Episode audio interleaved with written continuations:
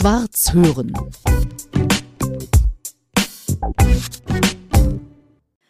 Heute geht es um zwei Leben, die ohne Musik nicht denkbar sind. Positiv gesagt, äh, es geht heute um zwei Leben mit Musik. Und natürlich ist das auch ein Gespräch über den Tod, sozusagen über die eigene Aftershow-Party. Denn mein Podcast Schwarz hören heißt ja nun mal Gespräch über Leben und Tod. Herzlich willkommen. Rüdiger, einmal sei es gesagt, Richie Barton, seit 1982 Keyboarder von Silly. Hallo Richie. Ich grüße dich, Petra. Und äh, nicht nur äh, Keyboarder, sondern auch Produzent und Musiker für andere Bands. Und Jörg Stempel, Musikmanager, letzter Amiga-Chef. Jörg, so hast du es mir diktiert, so als Ankündigung. Wandelndes Lexikon. Hallo Jörg. Hallo. Den muss man nur antippen und sofort geht's los. So ist es. Wir kommen alle drei aus dem Osten. So viel vorab. Ja. Das Besondere bei Ritchie ist, der Geburtsort Weferlingen in Sachsen-Anhalt liegt nicht mal einen Kilometer von der Grenze zu Niedersachsen. Damals also direkt an der Zonengrenze, glaube ich, habt ihr gesagt. Ne? Ja, das hat man hm? abwertend auch gemeint, glaube ja. ich so. Ne? Heißt heute Flecken-Weferlingen, ist immer noch, glaube ich, ein selbstständiger Ort, kein Ortsteil und ist einen Kilometer von Helmstedt entfernt. Also wir wissen ja alle den Übergang Marienborn, Helmstedt und so, also kann man sich die Nähe vielleicht noch ein bisschen besser vorstellen. Und Jörg, Thüringer, so wie ich. Ich komme aus Erfurt, du aus Gerau. Genau, eine Gersche Fettgusche. und ich bin der Erfurter Buffbohne. Gibt es bei euch auch sowas, Ritchie? So eine, irgendwie so eine lockere Bezeichnung? So In Magdeburg ist achte durch. Nee, ich bin ja kein Magdeburger. Fangen wir mal so an. Das ist ja außergewöhnlich, dass ich zwei Gäste habe. Das hat damit zu tun, dass euch viel verbindet. Erinnert ihr euch noch an eure erste Begegnung? Also ich erinnere mich natürlich, wenn der Musikliebhaber den Künstler anhimmelt und ihn verehrt, ist das ja eine einseitige Beziehung. Mhm. Und die war so einseitig, weil ich eigentlich von Beginn an Silly-Fan war und bin. Und irgendwann gab es auch eine direkte persönliche Verbindung, weil ich kein Instrument spiele, aber Schallplattenunterhalter war. So hieß das, was man heute DJ nennt. Ja. Genau, heute sagt man DJ dazu. Und als Schallplattenunterhalter habe ich das Intro von Die wilde Mathilde genommen. Ah. Und damit man auch dieses Intro etwas länger hat, auch darauf moderieren kann, habe ich mir von Ritchie dann so eine Langfassung ah. schneiden lassen damit ich also mit diesen das hat er mir auf zehn Minuten, damit ich also immer wieder guten Abend, meine Damen und Herren, liebe Freunde, hallo, heute Abend passiert das und das, ja. damit ich darauf quatschen konnte. Ja. Und ich habe auch eine Geschichte zur wilden Mathilde, ähm, bevor du dann sagst, Ritchie, wann dir der da das erste Mal ja. begegnet ist. Jürgen Balitzky, mein Kollege Jürgen Balitzky, damals äh, beim Berliner Rundfunk auch Musikjournalist, brachte irgendwann eine Kassette mit und mhm. sagte, oh Petra, hör dir das an, gestern Abend bei Silly, das musst du hören. Und das war die wilde Mathilde, das Aha. vergesse ich meinen Lebtag nicht. Aber war das also, live, also äh, du, bei irgendeinem Konzert oder im Proberaum? Oder nee, nee, nicht, das ja? war noch nicht aus dem Konzert. Ach so. Ich gehörte sozusagen mit zu den ersten Hörerinnen und Hörern, wenn hey, ich das gegeben haben. Absolut. Und Richie, wie war es für dich mit Jörg? Deutliche Erinnerung ist, dass ich ihn bei Amiga klar mhm. wahrgenommen habe und kommuniziert habe, ihn als netten Menschen, jung, immer zu allen äh, äh, Außergewöhnlichkeiten, die uns so zur Veröffentlichung einfielen und die wir realisiert haben wollten, hatten wir immer in ihm immer einen Partner, der hundertprozentig versucht hat, das mit umzusetzen. Definitiv. Also das geht los bei so wie auf die Innenhüllen sozusagen die Texte zu drucken und und und. Das war ja nicht selbstverständlich. War schwierig, schwer mhm. durchzukriegen. War nicht nur eine Kostenfrage, sondern eine Kapazitätenfrage etc. pp. Ja. Jörg, bevor du Schallplattenunterhalter wurdest, hast du aber diverse andere Stationen absolviert. Es gibt ja Leute, die haben so vom ersten Arbeitsfach an bis zur Kiste einen und denselben Job. Bei mir war das in den ersten Jahren, wechselte das so alle drei bis fünf Jahre. Und nach dem Studium war ich Leiter des Studentenclubs für Ökonomie. In Berlin? Karlshorst. Mhm. Danach war ich zweieinhalb Jahre an der Druschbartrasse und war dort so eine Art Kulturnatschalnik auf einer DDR-Baustelle. Dann war ich anderthalb Jahre beim Komitee für Unterhaltungskunst. Das war die Leiteinrichtung für Künstler, um zu sagen, wie der sozialistische Realismus, egal ob als Moderator, Zauberer, Rocker oder als Programmgestalter, wie der umzusetzen ist. Auf der Bühne. Auf der Bühne, in äh, Filmen, in äh, Drehbüchern, in Fernsehshows, wo auch immer. Und was hast du den Künstlern da gesagt? Einen Satz naja, ich, Nee, ich war dort im Büro für künstlerische Wettbewerbe und wir haben diese ganzen Chansontage in Frankfurt oder Leistungsschau der Unterhaltungskunst in Leipzig, Schlagerwettbewerb in Dresden oder der Popwettbewerb in Karl-Marx-Stadt. Und da waren wir das Büro, die das organisiert hat und auch vorher mit einer Jury in den Bezirken immer die Besten ausgewählt haben, um die dann zu diesem nationalen Wettbewerb zu delegieren.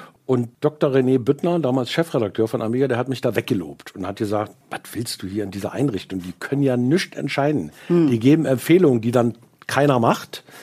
Wann war das? Das war genau 1980.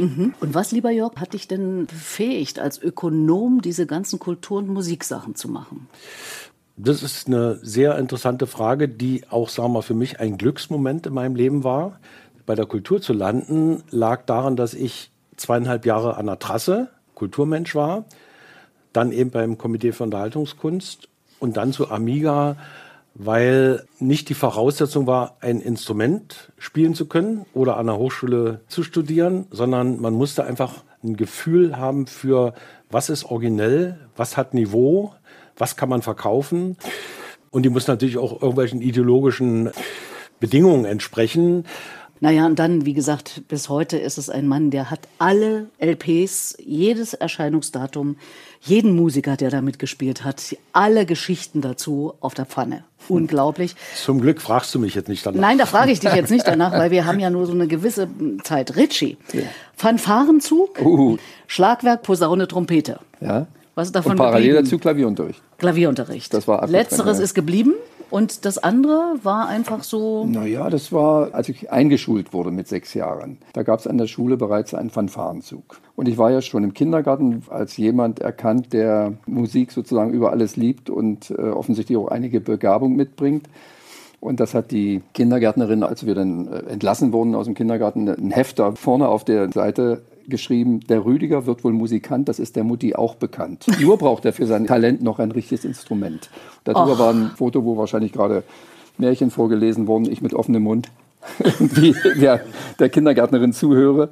Ja, danach äh, Einschulung, Fanfarenzug, im nachmittags dann zur Hast du da irgendwas mitnehmen können? Kann man aus dem Fanfarenzug? naja, ich wurde ja gleich, ich wurde ja gleich abgeworben. Also, es Also war wie später kurz. dann im Rock'n'Roll auch. Und dann aber, ähm, du hast gesagt, immer wieder abgeworben, äh, schnell woanders. Also es war dann relativ schnell die Rockmusik. Hm? Naja, ich habe dann, naja, wie alt war ich? War ich da vielleicht zehn, elf? So hatten wir die ersten Ambitionen in Richtung Schulband.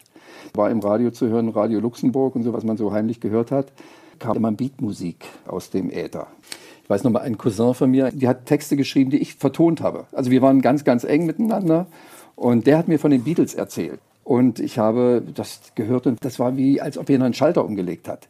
Das war eine Welt, die konnte man sich auch nicht vorstellen. Er konnte mir von den Beatles erzählen, aber ich konnte mir nicht vorstellen, was das bedeutet, dieses Klangerlebnis. Jörg, Beatles oder Stones? Die Fragestellung ist komplett falsch. Beatles. Ja, natürlich. Das ist ja auch so ein Moment, der uns verbindet. Wir haben ja schon zweimal einen Brigadeausflug nach Liverpool unternommen. Zur Beatles. Week, die jährlich seit 92 oder 93 stattfindet, immer Ende August. Und die aktuelle News ist ja, Paul McCartney, 80 Jahre alt, wird in den nächsten zwei Wochen den neuesten und letzten gemeinsamen Beatles-Titel veröffentlichen. Nämlich eine Komposition von John Lennon, die er auch noch eingesungen hat. Und über KI kannst du diese Vocals so freistellen, dass sie mit Ringo und Paul alles andere drumherum produzieren. Aber es ist ein Beatles-Titel. Sie haben damals von diesem Song nur ein Demo produziert und es wurde abgebrochen, weil George Harrison gefiel das irgendwie nicht. Hatten auch, glaube ich, nur diesen Refrain. Ne? Aber KI kann das. 43 Jahre nach dem Tod von John Lennon. Ja, Richie, macht dir das Angst als äh, jemand, der tüftelt, dass Ähm. etwas so oder so klingt? Vor ein paar Jahren, drei, vier Jahre ist es her, war das alljährliche Treffen der deutschen Musikautoren. Da werden meistens ein oder zwei Personen zu Vorträgen geladen. Und da war einer, der erzählt das erste Mal über die Entwicklung in KI und der Verbindung zur Musik. Da ist mir echt ein bisschen Angst geworden, muss ich sagen. Denn das gab es ja auch damals schon und zwar sehr komplex. Also es ist äh, unglaublich, wenn das jetzt so erledigt wird. Na, das aber inzwischen etwas zurückgelehnter, muss ich sagen. Es gibt ja auch einige Versuche, sozusagen das mal ein bisschen persönlicher zu gestalten. Denn das ist ja, muss man sagen, sehr unpersönlich. Wenn man so ein Orchesterwerk, was im Stile von oder noch nicht mal das, sondern einfach irgendwie pseudo- oder neoklassizistisch, da ist, ist ja nicht zwingend eine Persönlichkeit zu erwarten. Da geht es ja um ganz andere Sachen. Aber in dem Falle, wo dann Persönlichkeit, vor allen Dingen auch eine Sängerpersönlichkeit, dann wird es dann schon ein bisschen schwieriger. Ganz ehrlich, ich vertraue da auch ein bisschen auf uns selbst, auf alle, die das machen, meine ich jetzt. Ich meine, letztendlich machen wir Menschen das ja auch, wir Komponisten. Ich meine, man soll sich nicht vorstellen, dass Beethoven oder Mozart nur aus sich selbst ja. heraus. Äh, du kommst ja nicht haben. aus dem Nichts. Die, die, die sind Musik. auch auf der Straße gewesen, haben ja. Straßenmusiker gehört, die haben von anderen Kollegen Werke gehört, die sie äh, begeistert haben und euphorisiert haben. Und daraus entsteht dann wieder was anderes, was Neues. Und so funktioniert das ja und wird immer weiter äh, gereicht ne? mhm. und, und auch immer weiter entwickelt. Und ich denke, was anderes ist das auch nicht, nur nicht so gut, wie Menschen das können. Also die Seele fehlt dann am Ende doch. Also heute, nach ein paar Jahren, muss ich sagen, und auch einiges von dem, was da so äh, schon zu hören, zu sehen und an Erfahrungsberichten zu lesen war, habe ich da jetzt ehrlich gesagt nicht so. Zumindest nicht in meinem Leben. Mal gucken, was die späteren äh, mhm. Komponisten sagen, aber. Man kann es so gut vergleichen mit dem Schachspielen. Das ist ja auch ein sehr intelligentes Spiel. Und äh, mit der Erfindung des ersten Computers in den 60er Jahren versucht, dass ein Schachweltmeister gegen den Computer spielt. Aber das erste Mal ist es 1998 gelungen, dass der Computer gegen den damaligen Weltmeister Garry Kasparov mhm. gewonnen hat. Weil einfach durch die Abspeicherung von Millionen von Schachspielen, der Computer, der kann mit dem Input, den er hat, kann er ein ganzes Spiel rekonstruieren und kann sich sozusagen die beste Variante ausrechnen. Und Kasparov hat damals das kommentiert, er hätte nie gedacht, dass wirklich mal gegen das menschliche Hirn ein Computer gewinnen kann, aber der Computer hat dort den Vorrang, der gewinnt immer. Und wenn wir das äh, Stichwort von Ritchie nochmal aufgreifen, die Seele fehlt. Ja. Traust du dir zu, Jörg, dass du definitiv unterscheiden könntest zwischen einem KI gemacht hat und einer Musik, die Silly gemacht hat? Ist ganz schwierig. Ist das jetzt auch sehr theoretisch gefragt, ja, natürlich. Aber also es hat natürlich mit der Erfahrung zu tun.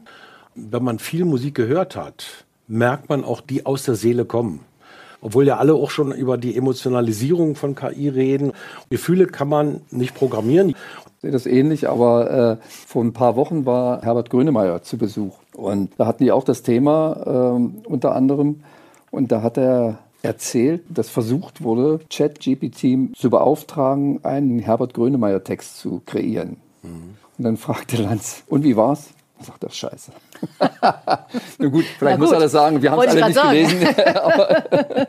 Na gut. Na das ja. ist aber wieder ein gesellschaftliches Problem, was uns da mehr oder weniger erreicht hat. Und insofern, ich weiß auch nicht genau, wohin. Ein, normalerweise sagt man ja immer, wenn ein Gipfel erreicht hat und mit dem Kopf an die Decke stößt, dann geht es wieder zurück und dann baut sich das irgendwie vielleicht neu auf. Aber wie auch immer das stattfindet, kann ich mir auch nicht vorstellen. Hm. Und ich meine, für euch als äh, Silly, als eine der angesagtesten Bands zu DDR-Zeiten und auch jetzt äh, in den Jahren äh, seit Mauerfall, natürlich mit Kämpfen auch in der Zeit äh, das gehört dazu. das gehört dazu. Berufsbild. Äh, genau, genau. Wie geht ihr daran?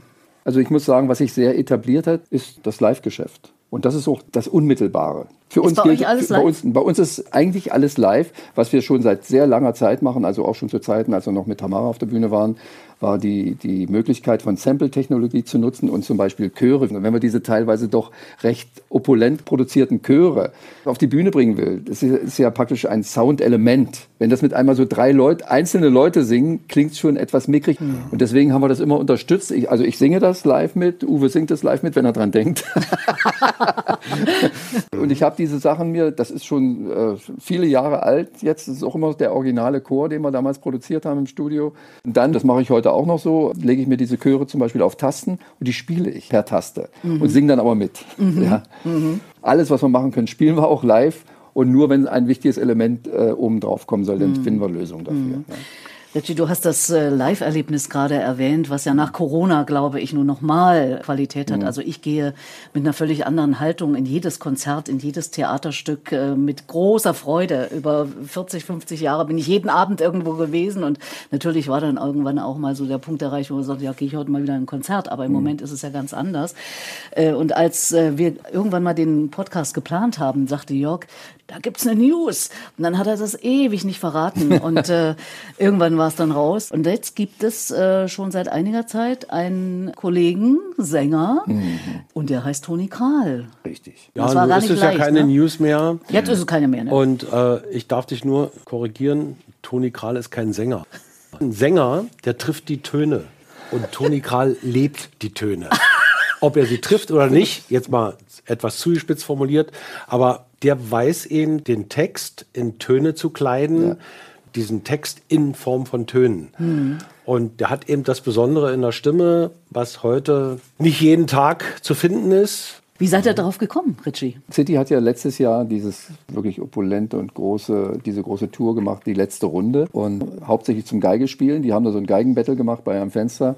Da war so Uwe bei etlichen Konzerten mit dabei, nicht bei allen, aber bei etlichen. Und ich war bei den letzten beiden mit dabei. Jedenfalls Toni Kral ist ja, und der, aus der neue Zeit, Sänger. Manchmal wird er auch Antonia genannt. Antonia wird er auch, er hat sich selbst so genannt. Auf jeden Fall, Toni wird es begleiten. Der Sängerstatus bei uns ist ja sowieso ein relativ loser wenn auch möglicherweise für längere Zeit. Mal gucken, wie es mit Toni läuft und so. Und ich, wir sind da frohen Mutes. Wir haben schon geprobt und es fühlt sich sehr, sehr gut an. Jörg, hast du schon gehört? Das erste Konzert geht jetzt Ende Juni los. Aber zur Vergangenheit ist zu sagen, dass die Idee, jetzt Toni Kral zu integrieren, die ist natürlich neu. Ja. Aber es gibt ja eine Reihe von Erfahrungen. Ja. Einmal habe ich nach dem Tod von Tamara und in Bezug zu meiner Lieblingsband damals initiiert, Uwe und Richie das Album von City produziert haben, dass sie zusammen eine Tour machen. Weil ich auch wollte, dass die Jungs, die natürlich gierig sind, auf der Bühne zu stehen, dass die zusammen musizieren. Und da gab es die Tour d'Amour. Das ja. war schon sozusagen ein gemeinsames Erlebnis. Und dann haben wir ja immer, auch dass wir ständig im Kontakt waren, darüber gebrainstormt, was können wir jetzt machen, um für Tamara einen Ersatz zu finden, dass die Band wieder auf die Bühne geht. es ist so, man muss sagen, nach Tamaras Tod war, wie gesagt, City, äh, die Produktion City hat, war relativ kurz danach. Also ich, im Juli ist sie gestorben und das kann ich jetzt auch nur schätzen, aber vielleicht zwei, drei Monate später begonnen. Ne? Das war für Oktober uns natürlich, das, das war mhm. Oktober sogar. Mhm. Äh, auf jeden 96? Fall 96? Ja, ja, 96. Ja, ja. Mhm. Und diese Tour muss 97, Ende 97, 98 gewesen sein, Tour d'Amour oder sowas, ne, nach der Produktion. Die war Ende 97, weil im ja. Frühjahr 97 kam das Album raus und es hieß Rauchzeichen. Rauchzeichen, Rauchzeichen genau. Ja. Und dann war ja erstmal, muss ich sagen, wir waren ja im Zustand, in diesem Kontext konnten wir auf die Bühne gehen, aber jetzt als Silly konnten wir uns das gar nicht vorstellen und diese ohne eure Sängerin. Ohne unsere Sängerin. Also mhm. hier war es ja sozusagen mit Freunden äh, einsam. Ja, das ist ein Projekt, das ist noch was anderes. Aber Insofern äh, haben wir dann natürlich auch versucht, uns vorzustellen, wer könnte das machen. Es gelang nicht zu der Zeit. Und die Trauer war auch noch zu tief. Nach der City-Geschichte kam dann Joachim Witt, der Bataillon d'Amour gecovert hatte. Und zur Live-Umsetzung dieses Albums, da hat uns dann angerufen und hat gefragt, würdet ihr mich da begleiten auf der Bühne? Neben anderen Musikern, natürlich Hamburger Musikern. Also nach der Tour d'Amour war das dann so, dass wir ähm, in Sachen Silly oder Material von Silly auch nicht großartig nachgedacht haben. Zwischendurch haben wir mal sowas gemacht wie Jump Arena für Mischko Schiwak, der war damals Chef von, von Jump, von dem Radiosender, der hat so Sommershows ausgerichtet. Bei hat den Rundfunk? Richtig. Mhm. Und über diese Geschichte auf die Möglichkeit, mit mehreren Sängern was zu machen. Ja, also Sängerinnen und Sänger auf der Bühne, die ganz gemischt und verschiedenes Material auch singen das war so eine konzeptionelle Sache, die wäre uns allein möglicherweise gar nicht eingefallen. Auf jeden Fall gab es so einen Schlüsselmoment, und zwar 15 Jahre Buschfunk, dieses kleine Label, was ja damals, wie gesagt, 15-jähriges Jubiläum hatte, wo auch Gundermann alle Alben erschienen sind, die wir Sehr ja viele andere Liedermacher auch, Wenzel zum Beispiel. Richtig, ja, genau. Und, und, und, mhm. die Gundermann-Alben haben wir jetzt zu einem relativ großen Teil produziert auch in dieser Zwischenzeit nach Tamaras Tod. Dann rief uns Klaus Koch, Begründer des Buschfunk-Labels, an und fragte, wollt ihr nicht äh, was machen? Alle meine Künstler machen was auf der Bühne in, im Theater des Westens zu diesem Jubiläum. Ich sage, Klaus, wie, wie sollen wir das machen? Ich meine, wie sollen wir zu dritt instrumental ein paar Silly-Titel spielen? Ich stelle es nicht das vor, das ist ja albern. Und wer soll da singen und so weiter? Ja, auch da wird euch schon was einfallen. Der hat nicht locker gelassen. Ja?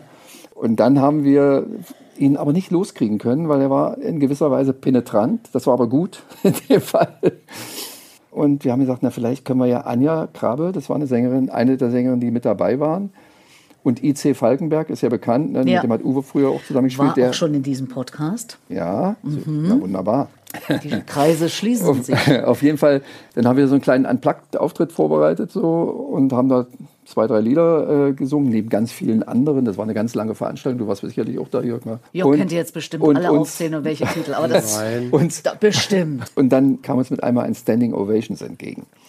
Das hat uns so euphorisiert, dass wir bereits auf dem Weg zur Garderobe zurück im Theater des Westens gesagt haben, wir müssen Silly wieder irgendwie in Gang kriegen, wieder in die Schienen heben, wie ich das immer später gesagt habe. Mhm. Und dann, äh, da kommt auch Jörg, da, da musst du übernehmen, Jörg, da kommt nämlich Jörg ins Spiel auch. Ja, weil sie natürlich auch Angst hatten, jetzt Tamara Danz zu ersetzen mit einer Sängerin, die mhm. in einem kleinen Kreis bekannt war.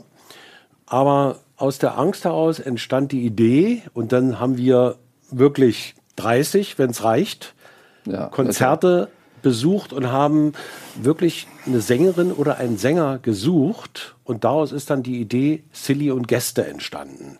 Wir haben nicht einen Sänger gesucht. Verschiedene. Verschiedene Sänger gesucht. Verschiedene, ja. also, um sie auch zu testen, ja. um aus der Reaktion des Publikums heraus zu spüren, das ist die richtige Wahl. Oder gibt es noch Interesse an dem Material? Kommen noch Leute und so? Das musste hm. ja alles erstmal, das war ja nicht bewiesen. Ich meine, es gab einen Auftritt, einen Unplugged-Auftritt mit drei Liedern und zwar den größten Hits, sag ich mal. Ja. Und da Aber ich mit Anna R. von Rosenstolz auch immer eng befreundet war, wusste ich, dass die mit Rosenstolz ein Jahr Pause machen. Ich wusste auch, dass sie großer Silly-Fan war. Und die waren ja damals, sagen wir, vom Marktwert her, um mal diesen Begriff zu gebrauchen, absolut top haben fünfmal hintereinander die Wuhlheide ausverkauft. Und da habe ich sie gefragt und sagte, ja, muss ich mal mit Plate und mit Management reden. Dann kam natürlich auch Toni Kral ins Spiel. Und das ging so weit, um jetzt nicht alle Namen aufzuzählen, aber wir haben Angelo Kelly, waren wir im, beim Konzert wo er nur sein Schlagzeugkonzert gemacht hat. Der fühlte sich sehr geehrt, ja. ist auch ein ganz ehrlicher Mensch und hat aber gesagt, nee, du, das traut er sich nicht zu. Und viele andere Leute angesprochen, zu Konzerten gefahren. Und am 29.12.2005 ja. habe ich dann, nachdem ich zig Versuche gestartet habe, die drei Jungs eingesackt, weil ich wusste, Jan Josef liest dort und Anna Los im Gepäck wird mit Jan Sicherheit. Jan Josef Liefers? Jan Josef Liefers. Anna Los wird im Gepäck dabei sein. So, und dann die Lesung. Die Jungs haben sich ein bisschen gelangweilt danach draußen im Freien gesessen, zwei Tische weiter, Anna los. Und ich dachte, ey, das halte ich jetzt nicht mehr aus. Ich muss darüber. Und dann bin ich darüber gegangen. Ja, bleib sitzen, bleib sitzen. Hör auf, hör auf, hör auf, peinlich. Dann bin ich darüber gegangen und habe gesagt, mein Name ist. Und da sitzen die, habe ich schon gesehen. Du wusstest, dass sie singen kann? Ja, sie hat den Titelsong in dem Film Anatomie, war auch eine Single hat sie gesungen. Ich hatte sie schon in einem anderen Film gesehen, wo sie gesungen hat. Da hat sie nämlich eine Band mit ihrem Mann zusammengespielt. Und ich wusste durch Hörbar Rust, dass sie auch eine tolle Stimme hat. Die Jungs kannten das nicht. Ich habe denen sogar dann damals noch eine VHS umgeschnitten. Da guckt euch mal den Film hier an, weil da merkt ihr, dass das auch eine Persönlichkeit ist. Jedenfalls hat sie mir wirklich ihre Handynummer und ihre E-Mail gegeben. Und dann habe ich sie eingeladen zum Konzert im Tempodrom da kam sie aber nicht, keine Zeit hatte. Und dann war an jenem 29.12. habe ich gesagt, wir müssen in die Kabarett-Vorstellung, wo sie die Sally Bowles singt, in der Bar jeder Vernunft. Mhm. Da müssen wir hingehen. Und die Jungs, nee, keine Zeit und immer ja. irgendwas vorgeschoben. Ja, Moment mal, Moment mal. Das kann ich noch ein bisschen detaillierter erzählen. Ja. Ich kam gerade aus Sachsen-Anhalt. Ich war bei meinen Eltern zu Weihnachten, wie immer, wie jedes Jahr, und kam zurück, vollgefressen die Ente im Bauch und so. Und wir kamen und waren endlich wieder zu Hause. Und so, oh Mann, jetzt brauchen wir zwei Tage Ruhe irgendwie. Just rief Jörg an und erzählte, ey, ich habe für die Bar jeder Vernunft zwei Karten auf ihre, die allerletzten Karten. Wirklich, das war so anstrengend. Aber jetzt und das war das letzte, Konzert. Die letzte, die letzte Vorstellung von, von Kabarett und so weiter. Wir müssen mal hingehen, wir müssen mal sehen und so. Mal hören, wie sie singt. Aber es war auch so, wir hatten ja die erste, nicht gerade kleine Runde Silly und Gäste schon hinter uns erfolgreich gebracht. In teilweise gar nicht kleinen Hallen und so weiter. Das hat ganz gut funktioniert. Also das, was wir wissen wollten, mhm. haben wir schon beantwortet bekommen. Wie, wieso müssen wir jetzt da noch analog irgendwie anhören? So, mhm. ja, so, so ein bisschen passte überhaupt nicht. Muss dir vorstellen, es war Urlaubszeit. Meine Frau, Cremena, die du ja inzwischen auch kennst, ja. kriegte das so ein bisschen mit und, und sagte, also Richie, Jörg hat sich so eine Mühe gegeben, das kann doch nicht wahr sein. Der wirst da heute Abend auf jeden Fall hingehen. Und dann sind wir da abends erschienen ne? und, und haben, haben, Plätze gehabt hinter zwei Balken, dass ich hinterher zum Physiotherapeuten musste, sozusagen, weil ich mit einem schiefen Kopf mir das Stück angeguckt habe. Aber Anne hat uns trotzdem gesehen und hat dann beim Schlussapplaus uns zugeflüstert, bleibt ihr noch da? Ja, ja, und da haben wir uns verabredet, ein oder zwei Wochen später bei uns im Studio, dann um sich mal zu treffen, um mal was zu probieren. Ne? So. Komplett unverabredet, nicht zu irgendwelchen Songs verabredet, sondern es war, wir haben uns dann da hingesetzt, ein bisschen gequatscht und dann irgendwann so ans Klavier bisschen Gitarre und dann so, was, was wollen wir machen? Ja, na, vielleicht den und den oder das und das und sowas.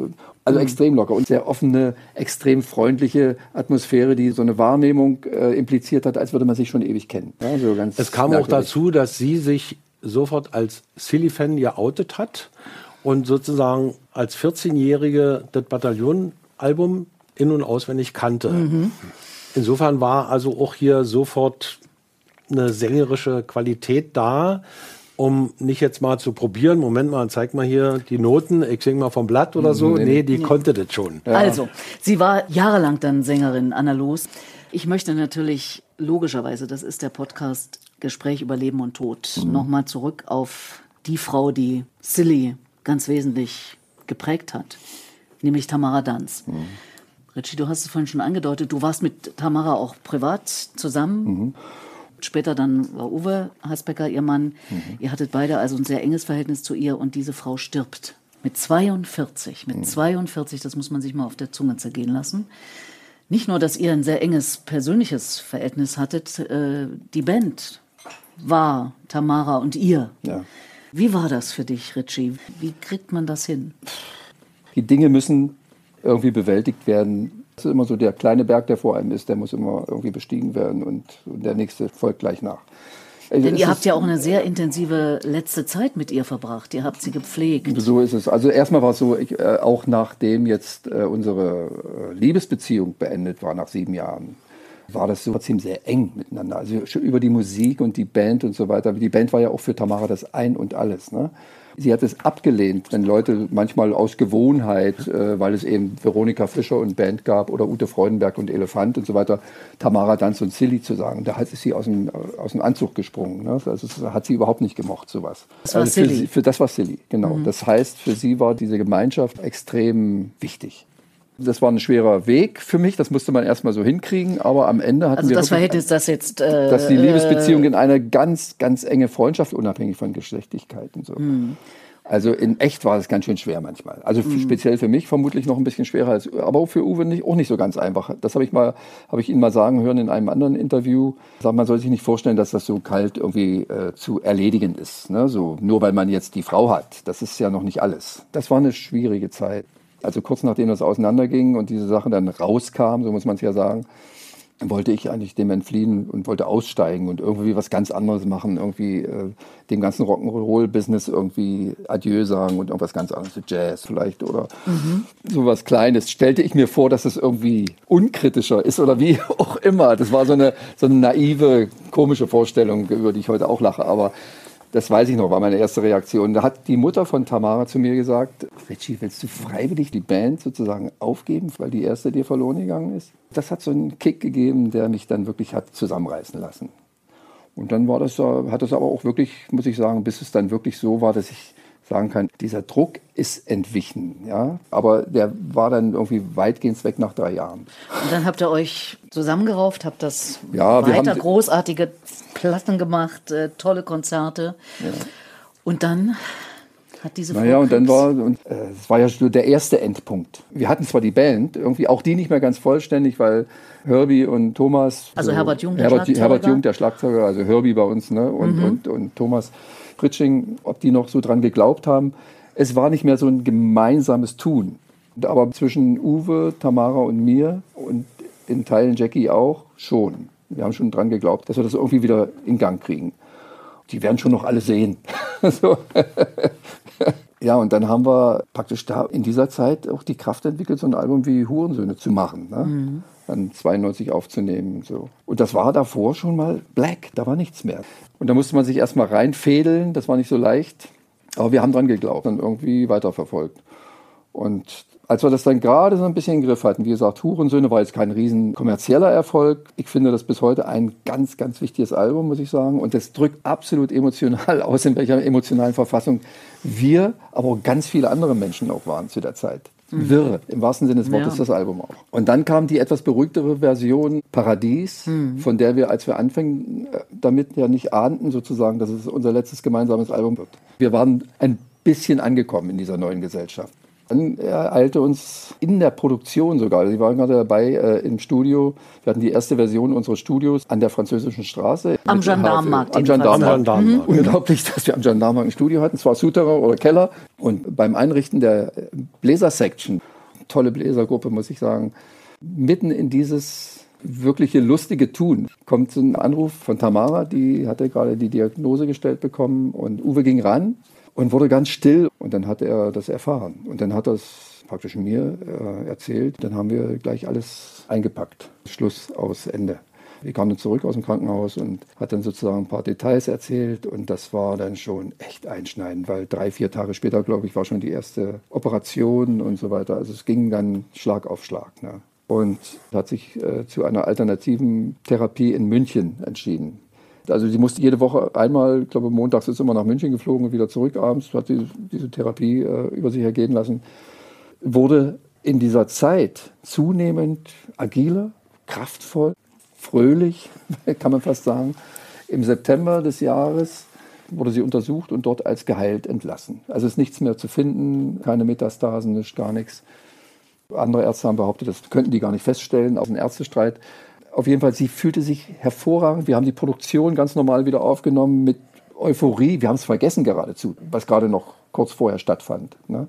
Das heißt, hier hat sie sich noch mal ein bisschen Lebensqualität zurückgeholt und Kraft, sozusagen dieses Album zu Ende zu machen. Und das war ihr extrem wichtig auch. Ne? Wenn man das mal gegeneinander gewichtet, war das möglicherweise eben doch die richtige Entscheidung. Weil das Ergebnis in beiden Fällen letztlich, also es hat nicht gehalten, was es versprochen hat. Das Ergebnis wäre auch kein anderes gewesen, wenn sie es anders gemacht hätte. Jörg, wie hast du das erlebt, die Zeit? Und hat das dich möglicherweise beeinflusst in deinem Nachdenken über das Thema Tod? Also da habe ich den Gedanken immer verdrängt, weil ich sage, nee, ich bin ja Du bist unsterblich. nicht unsterblich, aber ich habe immer gedacht, ich bin gesund und ganz sportlich und ah, das geht an mir vorbei. Ja. Bin dann eher so ein Sonnenscheinkind. Ja. Aber natürlich hat mich das wahnsinnig berührt, weil ich habe ja auch in dem letzten gemeinsamen Buch über Tamara, habe ich gedacht, Edge, ich war der Erste, der Tamara kannte.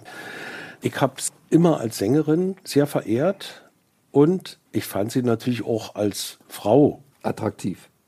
Spannend. Spannend. Das ist ja ein interessantes Wort. Ja. Kanntest du sie schon, als sie im Oktoberclub gesungen hat? Schon vorher.